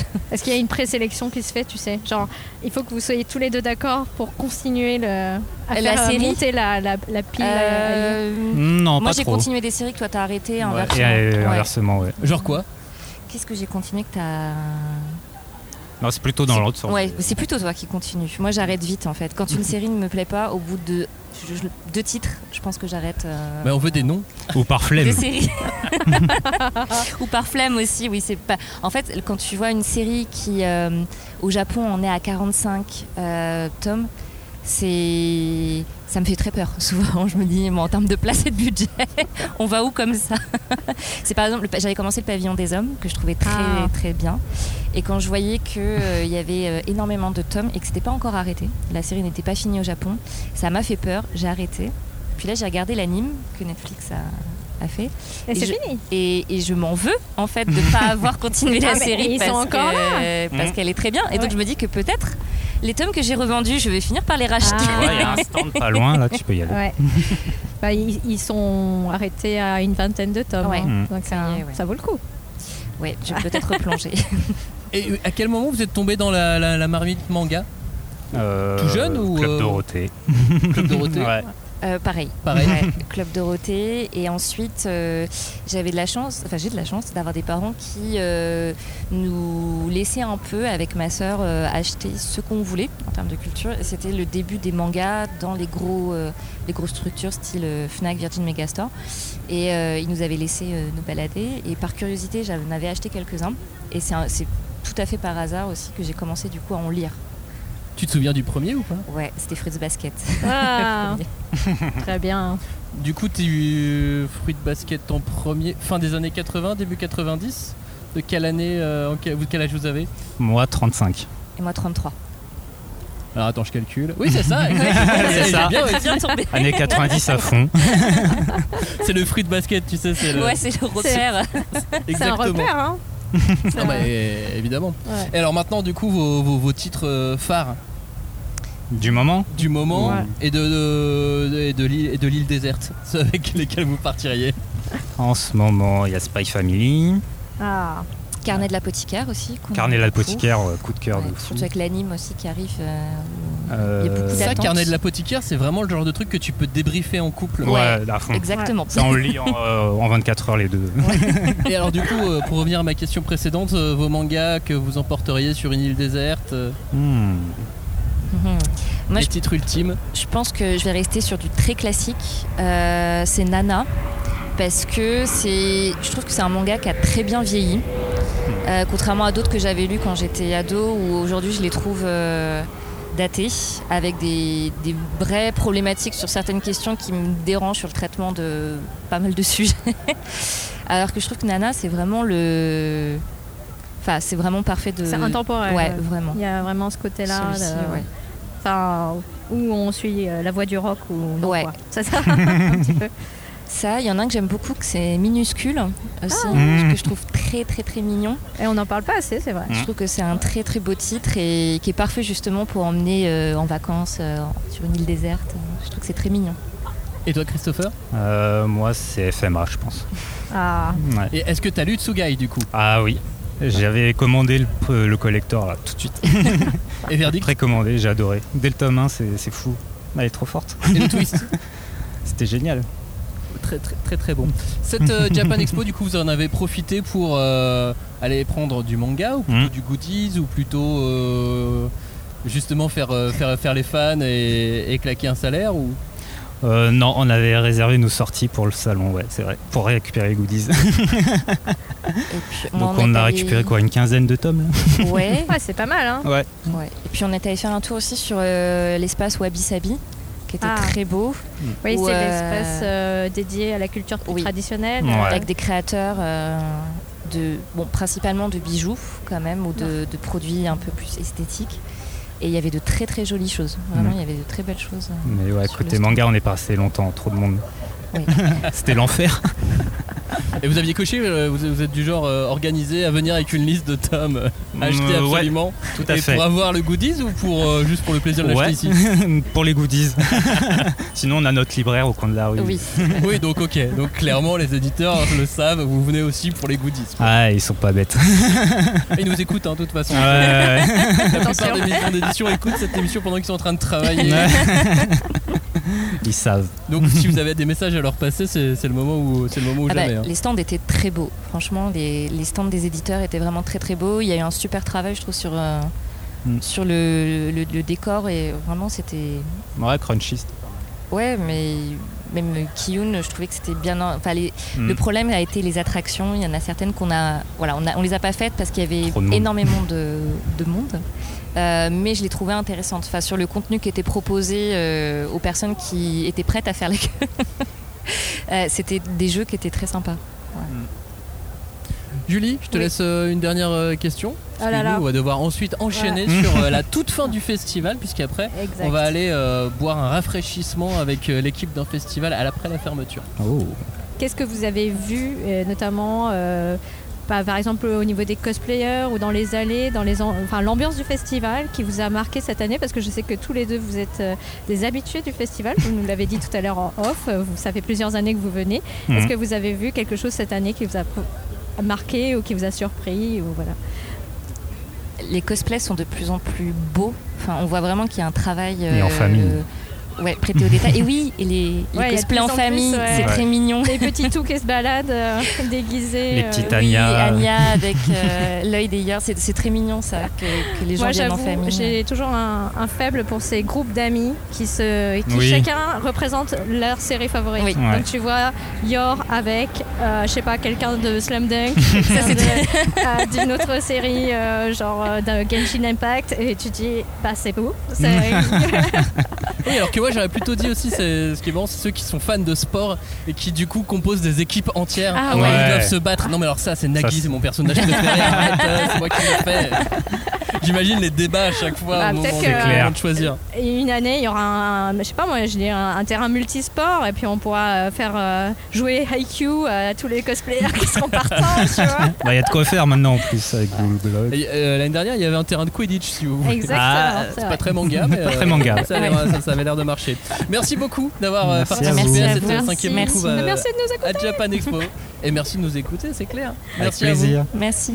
Julie, ça y est, maintenant on est à la fin du Oh. festival, à la fin de cette émission de Japan Expo. Mieux que si vous y étiez, parce que là on vous a fait vivre que des trucs euh, totalement improbables de ce de, de- de début de l'émission où on était euh, avec euh, une équipe euh, d'édition japonaise, un magazine de prépublication, Tout à fait. en train de prendre un croissant dans Paris. Et là, hop, on termine l'émission. On est Ah, dans la réserve. Du stand des éditions Kiun avec euh, Rémi. Salut Rémi, c'est toi qui es en charge de tout ce stand, de toutes les animations de Kiun, de tout installer tout seul. Ça va? Tout seul, oui, je suis, je suis, je suis tout seul, euh, évidemment. Euh, non, alors je suis responsable événementiel des éditions Kiun et Manabooks. Euh, donc ça représente trois stands sur le salon, le stand de vente euh, Kiun, le stand d'animation Kiun World et le stand Manabooks avec vente et animation. Et il y a évidemment euh, pas mal de gens euh, pour m'aider. On doit être une dizaine euh, en interne dans la société, une quinzaine, vingtaine de, de- d'externes qui sont pour la plupart des anciens qui retravaillent chaque année avec nous et une petite dizaine d'animateurs en gros. D'accord, bah ça Voilà. fait du monde quand même. Ça hein. fait, ça fait du monde. Pour combien de mètres carrés t'as- tu, tu sais comme ça de tête euh, Euh, allez, on va, on va, on va tenter. Euh, 36 mètres carrés pour Manabooks, euh, 102 mètres carrés pour le stand de vente. 138 donc. Et euh, on doit être à euh, 86, euh, je crois, euh, mètres carrés pour le- la partie animation. Eh, on n'est pas loin d'un stade de foot quand même. Et exactement. On fait un five, c'est sûr. Ça, Euh, le five, oui, c'est bon. Ça, je- on le voit tout de suite visuellement. Euh, non, enfin un bon five, hein, On fait un bon five, ouais. je pense, ouais. Ouais, ça fait du monde sur le terrain, en revanche. c'est clair. Qu'est-ce qui se passe quand euh, Japan Expo ferme ses portes? C'est-à-dire que les auditeurs, eux, sont à Japan Expo, ils s'en vont, les gens crient c'est fermé, il faut partir. Et alors qu'est-ce qui se passe maintenant, à part cette émission? Alors nous, il y a notre âme qui s'en va avec, eux, loin, qui va prendre le RER, les taxis et qui rentre chez nous. Et nous, on reste. Euh, nous, euh, alors je dis on reste, mais on reste pas non plus si longtemps que ça. Euh, mais on va essayer de remettre un peu tout propre euh, pour euh, le lendemain, pour que la magie opère à nouveau. Euh, donc on a des, euh, des réserves annexes où on stocke nos goodies, nos mangas. Donc on essaie de rapatrier tout ça, les sacs, notamment les sacs géants qui prennent beaucoup de, de volume. On essaye de faire un brin de ménage, on fait les bilans, on compte les caisses, enfin toutes ces choses-là. On, on stresse parce qu'on voit des erreurs, euh, on, on corrige, on se casse la tête. Euh, voilà. Et, surtout, on, on- on remercie tout le monde. et, et là, on peut l'entendre dans l'émission, parce qu'on a enregistré dans plusieurs endroits, donc dans Paris, mais aussi euh, dehors, euh, sur les extérieurs de Japan Expo, avec des avions qui passaient au-dessus de nous. À l'intérieur Euh, aussi, À l'intérieur, dans les allées. euh, avec des karaokés au loin. Et là, c'est très calme. C'est bien, hein Ah ouais. On C'est bien. entend un peu hein, les. les Mais c'est dans ta tête, tu entends encore les, les bruits de la journée. Même quand tu dors euh, le soir, tu te tu- ah. Et puis après, il y a le démontage qui là euh, monopolise tout le monde jusqu'à euh, pas d'heure. Jusqu'à, ouais, pas d'heure, euh, bah, ça ferme à 18h30, le temps, de vi- le temps de vider tout le monde, ça doit plutôt faire du euh, 19h, 19h15, 30. Euh, et, puis, euh, et là, après, ça prend un peu de temps. Il y a notre euh, distributeur qui, pour nous, est, Interforum qui nous livre des palettes, des grands cartons, et, là, il faut tout mettre dedans proprement. Euh, puisque, alors, contrairement à certaines idées reçues, tout ne part pas au pilon. Euh, c'est euh, en fait c'est un système de tripilon. Donc il y a des opérateurs qui vérifient l'état des livres qui reviennent. Et suivant l'état ils sont soit au pilon s'ils sont pas en assez bon état pour être remis en vente puisque le but c'est que s'ils retournent en vente c'est qu'ils soient en super bon état bah, qu'ils soient neufs pour les, futurs acheteurs. Et, et donc voilà il y a ce tri là qui est opéré. C'est pour ça que si vous regardez un peu dans, dans la réserve vous allez avoir pas mal de bouquins qui sont encore sous blister pour qu'ils soient euh, préservés Comment se passe cette Japan Expo? C'est la première euh, Japan Expo du Nouveau Monde, euh, en quelque sorte. Du nouveau, de la deuxième du Nouveau Monde. Alors ça dépend non, de quel que Nouveau la Monde on parle. première du Ouais, Nouveau Monde, c'était pas la première, puisque du coup on récupérait un peu. euh, Oui, il n'y avait pas encore Oui, d'éditeurs japonais, par exemple, qui revenaient. ou- Oui, et puis oui, c'était particulier. Il y avait aussi euh, le report des années précédentes. C'était peut-être ça que, petit- tu oui, pensais. il y avait et ça et le fait que partout dans le reste du monde d'ailleurs, c'était n'était pas revenu euh, Ouais. autant à la normale que ça l'est aujourd'hui. Avec autant d'invités japonais aussi, par exemple. euh. Ouais. Euh, ben, alors nous pour le coup euh, petite parenthèse sur l'année dernière ça avait été euh, une superbe année. Parce qu'on se rendait compte que même si effectivement toutes les frontières n'étaient pas ouv- ouvertes que tous les japonais n'étaient pas rassurés pour voyager pour venir le public était là clairement. Il y avait je pense un, manque en tout cas des, attentes et donc ça avait été une superbe édition. Et pour l'instant sur cette édition là on, est sur les mêmes bases. Pas mal de monde aussi bien sur les animations que sur le stand de vente. Euh, donc on est très content. En plus, beaucoup d'habitués qui viennent échanger, discuter, euh, et ça, ça fait plaisir. Ouais, grosse communauté, et euh, il y a un truc euh, auquel on tient chez Kiun, c'est qu'il y ait, euh, comme je disais tout à l'heure, euh, au maximum des internes qui soient présents, des gens vraiment de la, de la boîte, parce que les salons, c'est un des rares temps d'échange qu'on peut avoir en direct euh, avec, euh, avec le public, et c'est hyper important de, de rester, euh, je sais pas comment dire, en phase, connecté, euh, mais pas perdre ce lien-là qu'on essaye aussi de maintenir via d'autres événements comme le Kiun Summer Tour, Bah, ju- justement, euh, euh, tu, vous envoyez aussi des gens de l'équipe au Kiun Summer Tour, parce que là c'est quand même euh, c'est international. Le Japan Expo, c'est un des plus grands événements de- de- d'Europe, mais euh, du coup avec le Kiun Summer Tour, vous avez éventuellement l'occasion de faire ça à, à échelle bien plus petite? Mm. Alors le Kiun Summer Tour est international techniquement puisqu'on est passé à Bruxelles euh, Ah. l'an- dernier. Euh, sur le Kiun Summer Tour, euh, on envoie euh, oui des équipes euh, puisque enfin à commencer par moi en fait puisque les deux premières années c'était moi qui faisais le petit tour de France euh, en camion. Euh, Oui, t'as un van, t'as un truc. j'ai un petit van ouais. ouais, T'avais ouais, un ouais. permis van et c'est Ouais, parti. alors j'ai pas besoin. De- C'était un ouais suivant les années entre un 9 et 12 mètres cubes. euh, on va perdre tout le monde avec des trucs techniques. euh, Non mais tu sais, moi, moi, euh, j'imagine ça, tu sais comme les groupes de rock. Ah ouais, qui partent en avec- tournée. continue à imaginer ça comme un groupe de rock. avec des couchettes et tout Ouais, ça. ouais, ouais, bien sûr. ouais. on va laisser cette image là, ouais. Euh, non, mais euh, là maintenant, c'est vrai qu'on a, on a- sur le Summer Tour, on a délégué euh, euh, la tenue des animations à chaque fois à une agence euh, qui nous fournit des animateurs sur tous les salons avec qui on bosse et, et qui est super bien. Mais on essaye aussi euh, nous de déplacer ponctuellement pour continuer à maintenir un lien avec les libraires et encore une fois euh, avec, euh, avec nos lecteurs. Mais j'ai toujours, enfin, toujours eu cette image, euh, ce souvenir qui est peut-être euh, un peu biaisé, mais Kiyun a toujours fait en sorte que les festivals, enfin, festivals pardon, soient euh, des, événements joyeux, où il y a des jeux, où il y a des animations, des expositions. Euh, donc euh, il y a une certaine tradition maintenant. hein. Ouais, Ça tout à fait. Euh, alors moi, ça fait quoi, 5 ans et demi, bientôt 6 ans que j'y suis, mais c'est quelque chose qui remonte à bien avant moi. Donc c'est pas à mettre à, à mon crédit, plutôt à celui d'Ahmed ou Fabien qui ont porté ces, ces projets-là avant. Mais la philosophie qu'on a et que je partage complètement, c'est de pas concevoir l'événementiel comme quelque chose de rentable économiquement euh, sur le moment. C'est plus des temps euh, d'échange avec le public, comme je disais, où on essaye de tisser du lien entre nous euh, et les lecteurs, entre nos licences et les lecteurs, qui passent un bon moment. Et, euh, et donc, euh, on va dire plus à considérer comme un investissement euh, moyen-long terme, de la communication, du marketing, on appelle ça comme on veut. Mais il n'y a pas de, volonté d'avoir une rentabilité financière sur, sur les événements. Je pense que viser ça, ce serait essayer de remplacer des libraires qui sont nos premiers partenaires et qui font ça super bien toute l'année. Donc c'est pas le but. Euh, Le but c'est qu'est-ce qu'on peut apporter nous en plus euh, en tant qu'éditeur? Bah voilà, c'est- ce lien-là, je pense, qui est important et, et ça passe par des animations, des, des expos effectivement, essayer de proposer des choses un peu originales pour qu'il y ait une vraie euh, expérience en fait.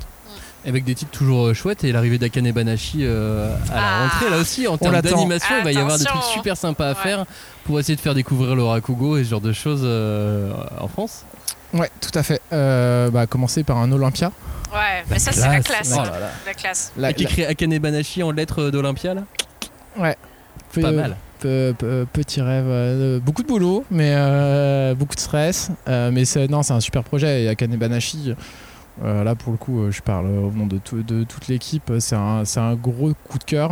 Euh, série du Jump, euh, je, on va pas forcément la, la présenter là, mais euh, qui traite d'un art japonais traditionnel de stand-up.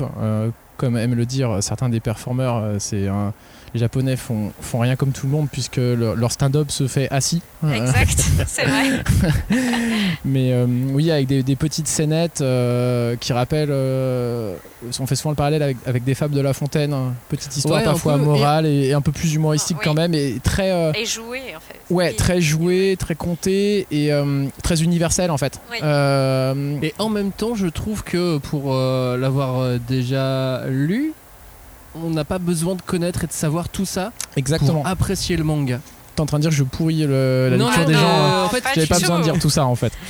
Non, non, c'est, euh, tu as raison de le dire. Et en même temps, faut surtout pas prendre peur de se dire euh, Ah mince, ça va être compliqué. non, putain, bah, c'est mais, bah, encore une fois, parce que c'est universel. Euh, c'est des, des- des petites histoires généralement humoristiques avec une petite morale, mais on, on va retrouver des euh, équivalents dans nos contes à nous, euh, des espèces de pactes faustiens. Il y a des choses, il y a- il y, a- il y a plein de choses différentes du théâtre de boulevard un peu parfois, et, euh, et en fait ça, ça fait mouche. euh, à, à- à chaque fois en fait et le, manga est très bien rythmé en tous les codes du shonen avec de la rivalité du dépassement de soi des tournois des Ah ouais, entraînements il y a vraiment, euh, et c'est incroyable comment ils arrivent à faire ça à chaque fois, surtout. Quoi.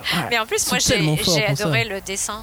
Enfin, je trouve Ouais. qu'il est, il est magnifique. Ah, il y a une euh, patte, il y a un truc. ouais. euh, couvertures ont un Parce style que- aussi. Ouais, alors, le- Euh, ouais, on peut s'attendre, enfin le rakugo, bon pour certains auditeurs, lecteurs euh, qui connaissent déjà le- pas mal la culture japonaise, il y a des titres qui ont déjà exploré Mhm. cet univers-là. Rakugo à la vie à la mort, Exactement. notamment. Et, euh, et là, c'est vraiment une espèce de voilà, le rakugo, c'est actuel, c'est des choses que on peut apprécier encore aujourd'hui au Japon et surtout quand on est jeune. Enfin, Ouais. c'est ça le- aussi le, le- je pense le, fil conducteur de l'histoire. Ouais, avec en plus un petit, euh, un petit discours féministe aussi euh, de, Oui, de, euh, dire de fond, mais est-ce que c'est vraiment de fond Euh, Je sais, je non, sais pas, ça, mais toujours- ça apporte toujours un petit. Ouais, hein, parce que c'est un, c'est un art qui est traditionnel, un peu comme toutes les traditions euh, dans beaucoup de pays. euh, C'était quand même pas mal réservé aux hommes, et, euh, et on suit une héroïne qui casse un peu les codes de ça. Et, Ah ouais, euh, elle et les- brise bien. ouais, ouais, elle les brise bien. Ouais. Elle a du caractère, ça c'est Ouais, ça, ouais. c'est clair. Ouais. Donc on peut s'attendre l'année prochaine à Japan Expo à des sacs géants euh, à Kanebanashi. Kanebanashi parce que c'est l'autre signature de Kiun, c'est les sacs géants. ouais, tout à fait. Euh, Alors pas mal copié maintenant. Hein. Ah ouais. jamais égalé. Euh, Ah oui. jamais égalé. Euh, oui, oui, on fait chaque année oui, des sacs gérants qui sont offerts pour l'achat de, de, de trois tomes. Euh, au fur et à mesure, on a, on a couplé avec un autre type de sac qui est le, le tote bag aussi. Donc, on, on propose les deux euh, suivant si les gens ont, ont envie de, de rentrer plein de choses euh, à Japan Expo, tous leurs achats dans un sac, ou au contraire veulent avoir un, un petit truc un peu plus pratique. Euh, on fait coexister les deux maintenant. C'est ça parce qu'après Japan Expo, donc là on est après dans le salon et après il y a les transports en commun avec tous les sacs Kiun qui prennent beaucoup de place. C'est ça, c'est ça. Pardon la SNCF. Merci beaucoup en tout cas Rémi d'avoir euh, participé euh, à cette émission euh, Japan Expo. Mieux que si vous y étiez qui se, qui se termine maintenant. Et bah, on espère on te souhaite un bon Kiun Summer Tour. Ouais, ouais, merci, merci de me rappeler des échéances euh, qui arrivent. Attends, laisse-le terminer là. Il faut qu'il range. Hein C'est ça, je range. Et une euh, bonne sortie d'Akane Banashi à la rentrée. Ouais, encore, ok, d'accord. Ok, donc mes vacances, euh, Mais non. t'es- Max te Euh, fait travailler. ouais. là, Bah puis après il y a les opérations fouette. de Noël et ensuite vous avez à Paris Games Week. euh, C'est allez. ça, vous êtes à pas mal d'endroits. Ouais, ouais, on, on, on essaye d'être à pas mal d'endroits. Ouais. Ça, je- j'ai- on m'a donné ton planning avant, c'est pour ça. je- merci, merci. euh, Super. Merci beaucoup en tout cas d'avoir participé. merci à vous. Merci beaucoup. Très bonne Cette cinquième de couve à Japan Expo, mieux que si vous y étiez, désormais terminé. On se retrouve euh, la semaine prochaine, on va parler du film Slam Dunk, The First Slam Dunk.